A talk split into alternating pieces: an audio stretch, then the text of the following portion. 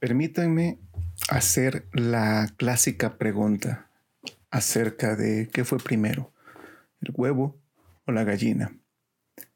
Y al mismo tiempo permítame hacer una pequeña paráfrasis al decir que fue primero, la imagen por un lado o la palabra por el otro. Quizás sea una pregunta retórica y a veces hasta fácil de entender o fácil de responder, pero en realidad no lo es. Fue primero una serie de conceptualizaciones teóricas en nuestra mente cuando el humano empezó a ser y a llamarse humano como tal, o es cuando empezó el ser humano a imaginar. ¿Y cómo podemos resolver ese proceso de imaginación sin tener el proceso de racionalización por un lado?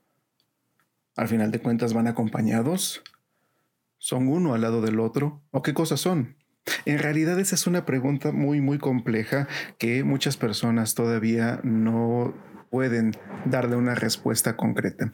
A mí me parece que es una pregunta inicial bastante interesante que puede permitirnos empezar a generar elementos que permitan que nosotros podamos responder ante ellos de una mucho mejor manera.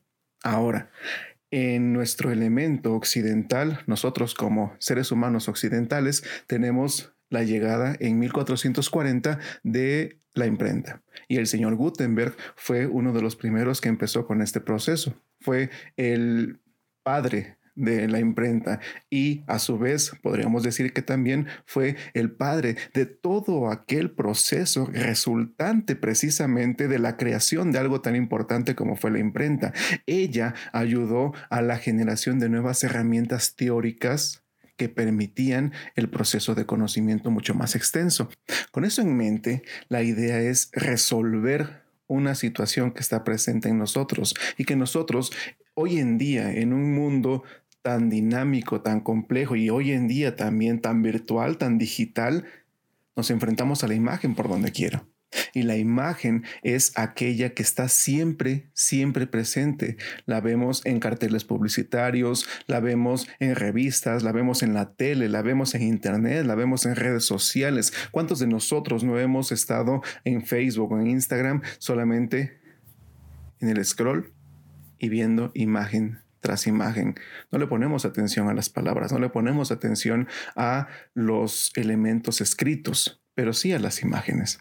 Es ello lo que permite entonces que necesitemos una alfabetización visual. Ya tenemos una alfabetización, llamémosle en el sentido clásico del ABC, nos han enseñado eh, A, E, I, O, U como vocales, nos han enseñado el abecedario, nos han enseñado consonantes, etcétera. La unión de eh, dos palabras o la unión de sílabas y que las sílabas forman palabras y que las palabras forman oraciones y las oraciones forman, dependiendo de lo que sea, un ensayo o un poema.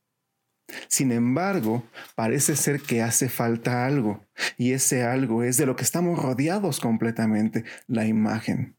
La imagen tiene su propia significación, tiene sus propios elementos, tiene su propia estructura, y esa estructura es necesario entenderla. ¿Por qué? Porque al momento de hacer una foto, al momento de hacer un dibujo, al momento de hacer un diseño, al momento de hacer lo que sea, necesitamos ese proceso en nuestra mente. ¿De qué se trata todo esto? Todo esto se trata, al final de cuentas, de que la imagen permite algo que las palabras no pueden. Y es ahí donde entra una palabra que nos viene a ayudar con la imagen, increíblemente, y esa palabra es lo inefable. Lo inefable quiere decir aquello que las palabras no alcanzan a decir. Lo inefable es aquello que se escapa a la conceptualización de las palabras, a la alfabetización tradicional, independientemente del lenguaje en el que estemos hablando. Ahorita estamos hablando en español, pero podemos hablar en inglés, podemos hablar en francés, podemos hablar en alemán, podemos hablar en griego, en lo que sea, en latín. Sin embargo, hay ideas, hay cuestiones, hay elementos, hay cosas que se le escapa a las palabras. Y es ahí en donde entra este proceso visual, este proceso artístico en el cual las palabras no alcanzan a interpretar. Es por ello necesario entender toda esta serie de codificaciones, todos estos códigos, todos estos símbolos que permitan de alguna manera entender ese proceso de mucha mejor forma. Y es ahí en donde nos meteremos en lo profundo de la estructura de la conciencia, en lo profundo de la estructura de la composición que permita poder desarrollar una mejor forma de comunicarnos. Porque al final de cuentas de eso se trata. La imagen como la palabra comunican. El detalle es cómo lo hacen. Y una imagen puede comunicar. Una imagen contiene conocimiento. Y muchas veces eso lo dejamos de lado. Es por ello que hoy vamos a plantear la idea de el paso de la palabra a la imagen.